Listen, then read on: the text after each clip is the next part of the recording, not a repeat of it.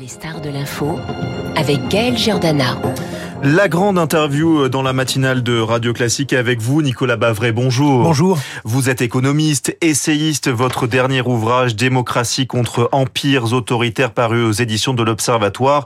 On en parlera tout à l'heure si vous voulez quelques mots, euh, un bon conseil de lecture pour, pour ces vacances. Mais d'abord, l'actualité en ce 1er août, c'est bien sûr la hausse des tarifs de l'électricité. Les échos titrent ce matin une hausse des prix partie pour durer, plus 10% pour les tarifs réglementés après avoir bondi de 15% début février. Et cela risque de relancer quoi? L'inflation oui, la, France est dans une situation très particulière parce que euh, les ménages ont, bénéficié en fait de la poursuite du quoi qu'il en coûte après la Covid avec le bouclier tarifaire. Mais ce bouclier tarifaire, euh, il est insoutenable pour les finances publiques. Et donc le paradoxe du moment euh, actuel, c'est que l'inflation diminue dans la zone euro, elle est passée de 10,6 en juin dernier à 5,5% mais que en France, comme le bouclier tarifaire est progressivement euh, arrêté, euh, les prix montent, notamment sur euh, sur l'énergie et particulièrement sur l'électricité. L'autre raison est qu'une partie de ce bouclier tarifaire avait été mise à la charge d'EDF, qui avait supporté 8 milliards d'euros de, de charges qui en réalité auraient dû être celles de, de l'État, et que ça a mis EDF à la, au bord de la faillite, avec 18 milliards de pertes et 64 milliards ah oui. de, de dettes l'an dernier. Et donc, évidemment, on peut pas demander à cette entreprise euh, de mettre en place euh, un, nouveau programme euh, de PR qui va coûter autour de 60 milliards d'euros.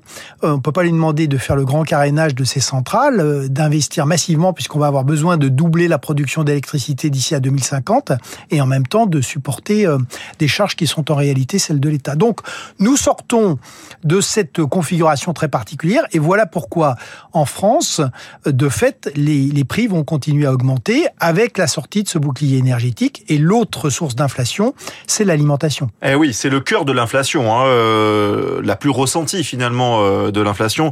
L'alimentation, l'alcool, le tabac, 11,6% en juin 2023 après un pic à 15,5% en mars. Et quand on rapporte cette hausse aux revenus des ménages, eh bien, c'est les ménages les plus pauvres Bien qui sûr. trinquent. C'est tout à fait vrai, c'est-à-dire que euh, moins les gens sont favorisés, plus la consommation est évidemment importante dans le budget et, notamment euh, et, plus la partie de l'alimentation euh, de l'alimentation est importante. Et de fait, cette cette course des prix continue sur l'alimentation avec parce que la France est devenue dépendante en matière de fruits, de légumes et puis par ailleurs le, le fait que la Russie bloque de nouveau le, euh, trafic euh, en mer Noire sur les céréales va faire que le très très enfin on a déjà une remontée des prix du blé. Pourtant, l'inflation poursuivait son reflux en France. Hein. Le rythme de la hausse des prix était passé de 4,5% sur un an en juin à 4,3% en juillet. On était un peu sur la bonne voie dans l'Hexagone, en tout cas. Oui, mais alors je, je pense que ce, ce, reflux va se poursuivre, sauf si on a de nouveaux chocs euh, extérieurs sur l'énergie eh oui. ou sur euh, sur l'alimentation. Mais si vous voulez, derrière ces, ces, ces nouvelles, ça, ça montre euh, euh, ce qu'il y a derrière ça, c'est quand même euh, si ça a été euh, exacerbé par le, le quoi qu'il en coûte euh, de la Covid et le bouclier énergétique, le problème qu'on a derrière, c'est le modèle économique français qui est insoutenable parce qu'aujourd'hui, on a 70% des ménages qui dépendent de manière vitale pour leurs revenus d'un certain nombre de transferts de, de, de l'État. Et en fait, euh, derrière cette affaire de, de bouclier, euh, on voit bien que ce modèle qui fait que euh, il y a de moins en moins de croissance et que euh, en fait la dette publique a financé des transferts sociaux qui ont financé la consommation, que ce modèle-là aujourd'hui, il est plus soutenable. Il est plus soutenable pourquoi? Parce que le, la dette publique est en passe de devenir insoutenable à cause de la montée des, des taux d'intérêt. Et, et, et, si vous voulez, derrière, euh, euh, c'est pour ça qu'on est à un moment de, on est à un moment de retournement.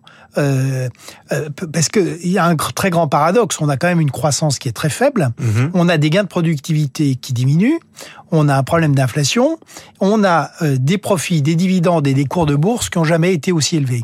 Donc, Comment vous l'expliquez? voilà. Eh bien, je l'explique par euh, le, fait qu'on a eu ce moment très particulier où les entreprises ont pu en fait passer toutes les hausses de prix et euh, donc euh, leurs marges en fait ont augmenté avec l'inflation et où il y avait encore beaucoup d'argent public à cause de ce, ces fameuses politiques de quoi qu'il en coûte. Là où on a un moment de retournement, c'est que effectivement L'inflation va diminuer, mais les taux d'intérêt vont continuer à augmenter.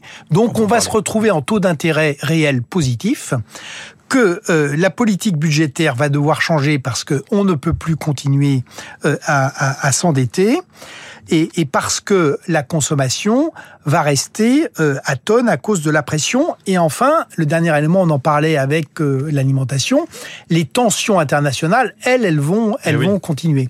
Donc, euh, on, on, voit que dans ce nouveau contexte, ce qu'il faut essayer de faire, c'est de basculer le modèle français davantage du côté de l'investissement et, et, et, du côté des, des exportations mais euh, ça veut dire que la consommation va souffrir et ça veut dire qu'on a évidemment un risque de un risque de récession. On rappelle le coût du bouclier tarifaire à 28,5 milliards d'euros selon Emmanuel Vargon, la présidente de la commission de régulation de l'énergie. Dans ce contexte, la mission de la Banque centrale européenne en théorie, c'est de lutter contre l'inflation pour préserver notre pouvoir d'achat. Comment analysez-vous la politique de la BCE menée par Christine Lagarde?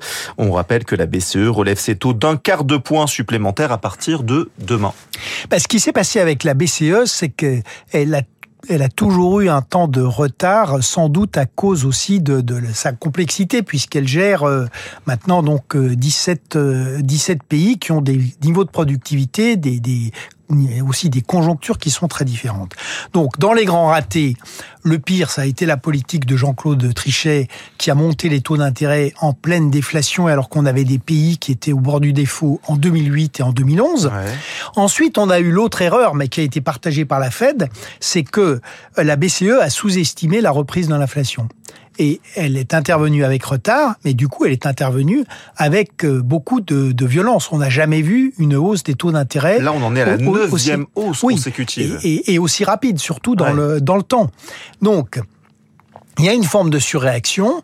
Il faut jamais oublier qu'il y a des délais, de transmission importants de la politique monétaire parce qu'il faut à peu près 18 mois. Donc, je pense que quand on voit déjà euh, le, le crack larvé de l'immobilier, l'arrêt euh, des, des, crédits immobiliers, la baisse des crédits aux entreprises, ce qu'on a déjà mis aujourd'hui, euh, le resserrement monétaire, il est en, en, en fait extrêmement euh, violent et on va avoir la totalité des effets dans 12 à 18 mois. Et là, je pense que surtout qu'on sera à ce moment-là en taux d'intérêt réel positif, on, on, on, a déjà le ralentissement, mais, mais il va être, il va être très brutal. Et Alors, donc, je pense que la BCE au minimum devrait euh, ralentir, mais, mais, je, pense qu'il faut absolument faire une pause, surtout que euh, je rappelle que l'Europe est dans une situation très différente des États-Unis. Chez nous, l'inflation a été surtout importée par l'énergie, eh l'alimentation de, de l'extérieur, et, et par ailleurs, on n'a pas du tout face à la Chine qui refait du dumping de manière systématique,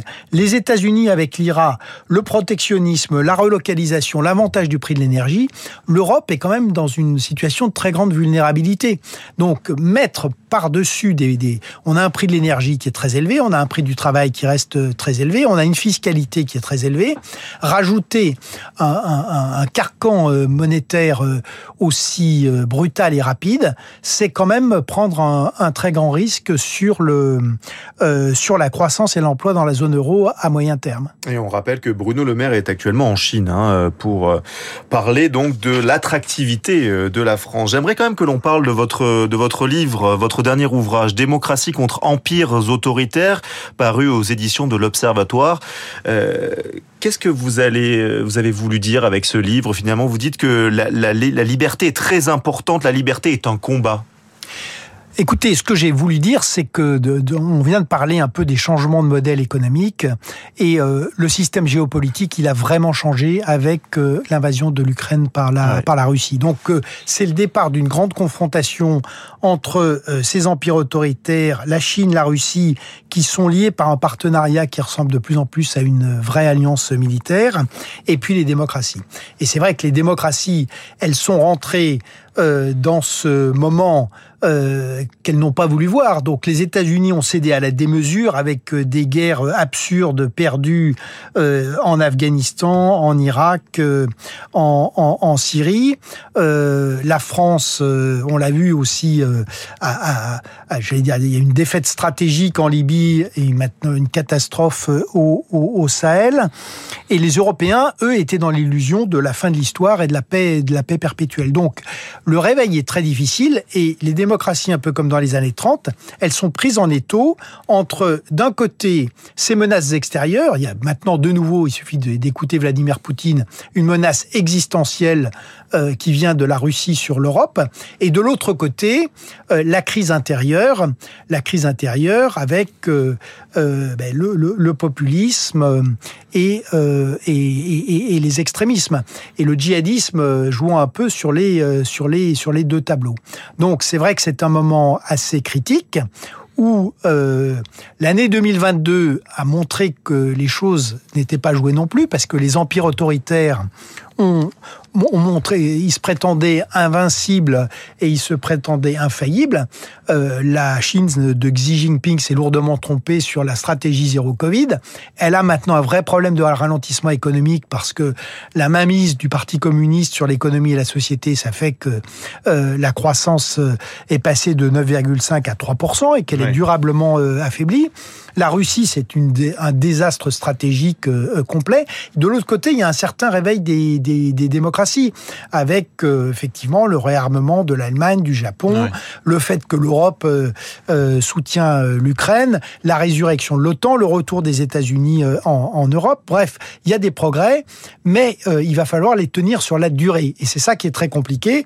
Et ce qu'on va voir l'année 2024 avec l'élection présidentielle américaine et les élections euh, européennes. Et tout ça, c'est à lire donc dans votre dernier ouvrage Démocratie contre empires autoritaires paru aux éditions de l'Observatoire. Merci beaucoup Merci infiniment. Nicolas Bavray d'être venu été. dans le studio de Radio Classique. Je vous souhaite également un très bel été. Tout de suite, les coups de cœur de la